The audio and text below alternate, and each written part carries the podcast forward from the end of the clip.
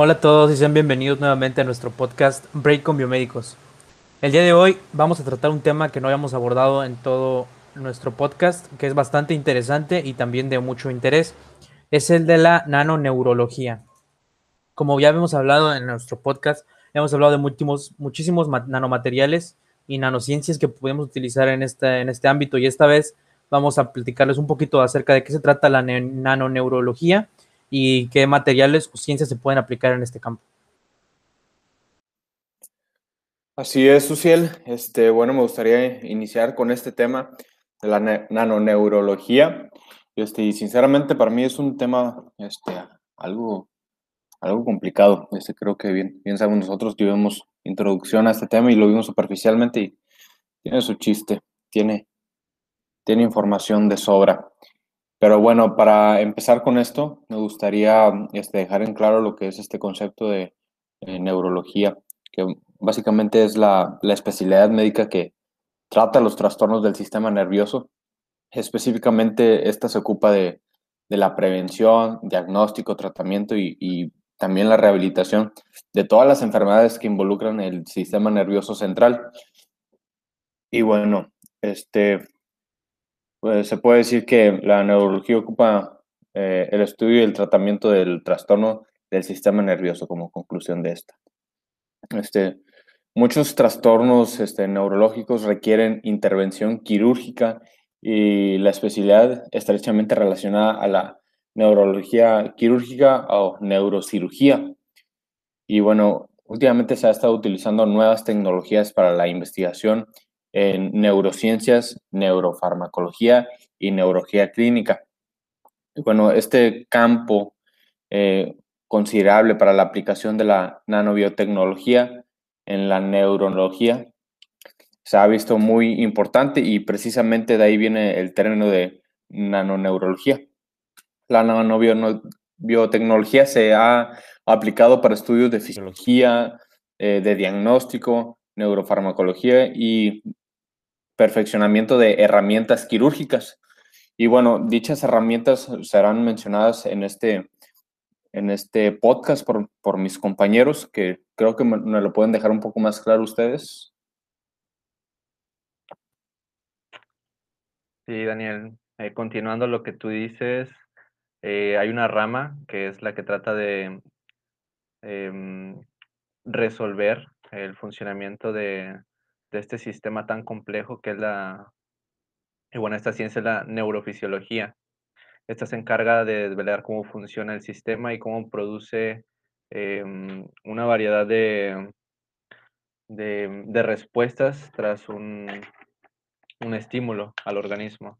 Entonces, recordemos aquí que las neuronas son las células encargadas de este sistema, son las células especializadas del sistema nervioso y su función es coordinar las, distintas acciones mediante señales e impulsos eléctricos, eh, los cuales viajan de axón a axón a través de las, de las neuronas mismas. Uno de los estudios que se está realizando es, es el estudio de la neurofisiología a través de los nanoelectrodos. ¿Esto por qué? Bueno, durante mucho tiempo los neurofisiólogos han, han caído en que el muestreo de las neuronas está sesgado por el tamaño mismo de la punta de electrodos que utilizan para realizar dichos registros. Em, bueno, ¿por qué los electrodos? Porque estos captan las señales eléctricas. Mm, de aquí mismo, pues existe una gran variedad de neuronas, eh, ya las hemos eh, visto en diversas clases, que pueden ser neuronas sensoriales, unipolares, bipolares, cada una de ellas tiene su función en el organismo.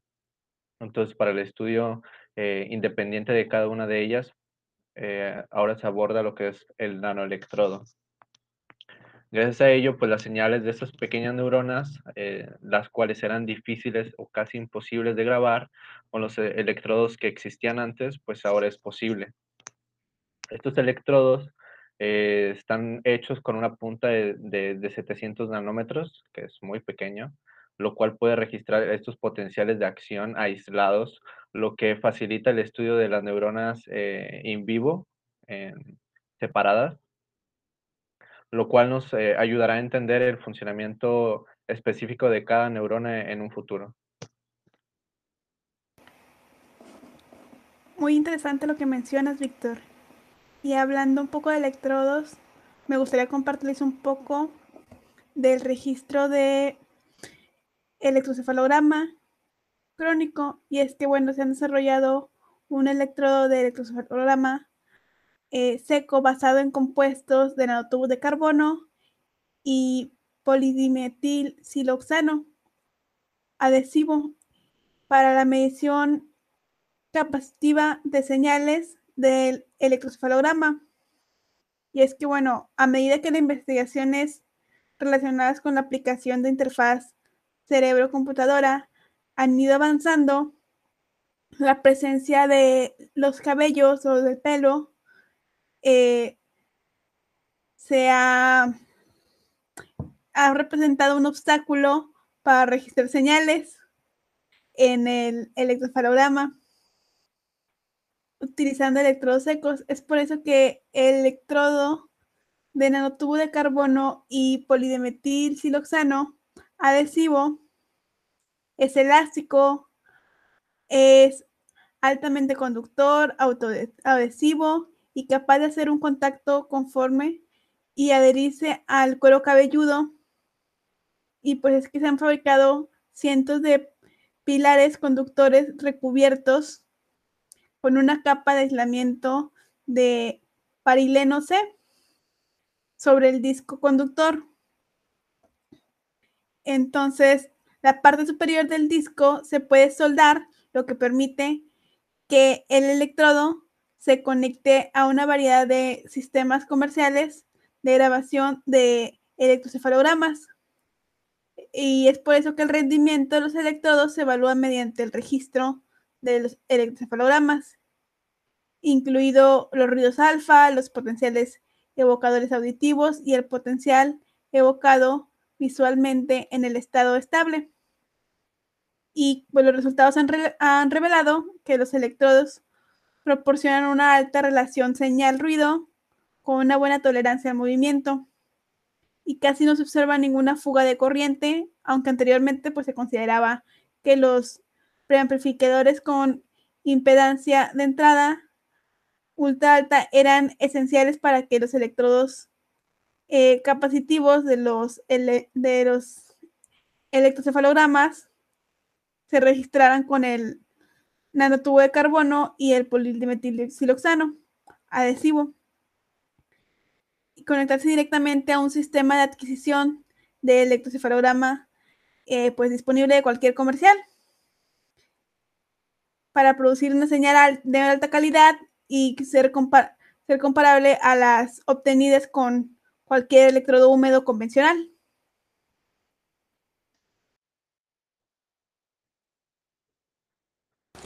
Eh, gracias Katia que comentas esta tecnología muy, muy interesante que es la de los electrodos y sí, pues estos electrodos nos ayudan bastante en el momento del electroencefalograma porque pues de otra manera no se pueden eh, eh, utilizar y pues aplicarlo ya en una nanociencia es bastante complicado y es un reto que debemos afrontar. Y hablando de estos eh, electrodos, a mí me gustaría compartirles la información que encontré sobre los nanocables, que también pueden utilizarse en la nanoneurología porque con estos nanocables vamos a poder monitorear la actividad cerebral de la actividad cerebral del cuerpo pero también esto sería mediante los, los vasos sanguíneos. Se, han logrado registros de, eléctricos del, del lecho capilar de los vasos de la médula espinal en distintos estudios. Por esto, en el espacio intravascular se puede utilizar para registrar una actividad cerebral sin violar o dañar la parénquima cerebral. Esto es bastante útil ya que puede ser no tan invasivo y así poder darnos una fidelidad tan, gran, tan grande ya que está dentro de los, de los vasos sanguíneos y se puede utilizar ese medio para viajar. Eh, ¿Por qué es factible usar estos vasos sanguíneos como, como conductos para guiar los nanocables? Porque pues el platino de lo que están hechos los, nanocables sirve para detectar las neuronas individuales eh, y que están cerca de los vasos, eh, los vasos sanguíneos. Esto nos va a proporcionar un nivel de interacción muy grande de entre neurona y neurona y axón y axón a una nanoescala mediante nanosondas no intrusivas también que son biocompatibles y biodegradables. De esta manera, eh, por eso no se daña tanto lo que es el sistema nervioso y nos da una, gran eh, señal de salida. Esta técnica nos permite el seguimiento de las células cerebrales individuales, como lo mencioné, y nos proporciona nuevos tratamientos para enfermedades neurológicas. Uno de estos casos es para la enfermedad del Parkinson, debido a que los nocables pueden transmitir impulsos eléctricos y recibirlos de la misma manera, pueden potenciar este tratamiento para el Parkinson.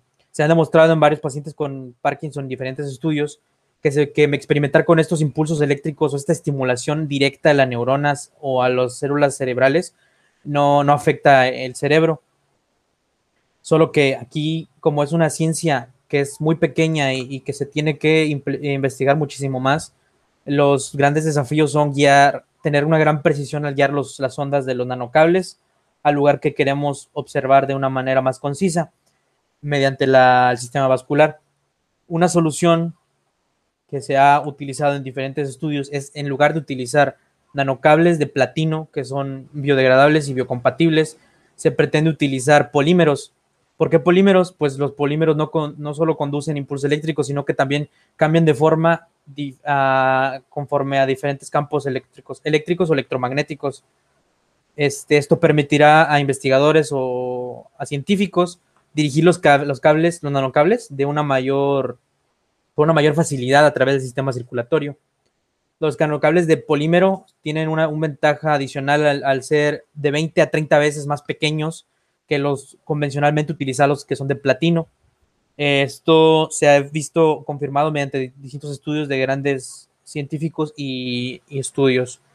También son biodegradables y por tanto son adecuados para, para los, la utilización en, los, en el análisis cerebral.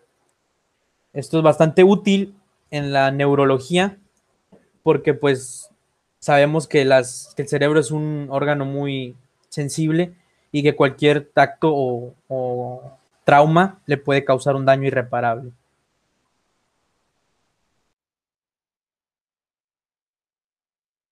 Así es, entonces creo que es un gran apoyo la aplicación de estas nanotecnologías a lo que es la neurología y que a futuro creo que traerán grandes beneficios.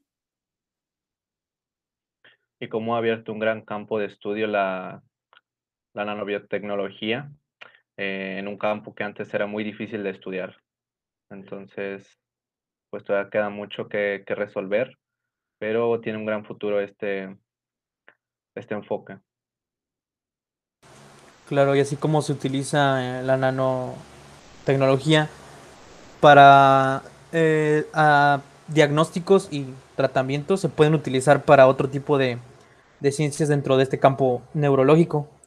Este podría ser también alterar el ADN de distintas células cerebrales, entre otros, pero esto estaría por verse a futuro, ya que estas ciencias son muy, muy complejas y muy difíciles de entender para todos, no para todos es esta ciencia. Y pues bueno, aquí termina nuestro podcast. Me gustaría despedirme de ustedes, dándoles un afectuoso saludo y invitarlos a que sigan investigando acerca de, las nanotecnologías en el campo de la neurología, que son bastante interesantes y no sé qué tengan más que decir mis compañeros. Me dio un gusto platicar con ustedes acerca de este tema y sin más me despido de ustedes. Igual les mando un saludo y espero este, informarlos en un próximo podcast de temas nuevos tan interesantes como este. Así es, fue un placer. Esperemos que en nuestras próximas emisiones podamos hablar un poco del implante cerebral de Neurolink, un poco relacionado con este tema. E igual, como lo mencionan mis compañeros, los invitamos a que sigan investigando, leyendo de cualquier tema que nosotros les compartamos y les interese. Muchísimas gracias. Hasta pronto.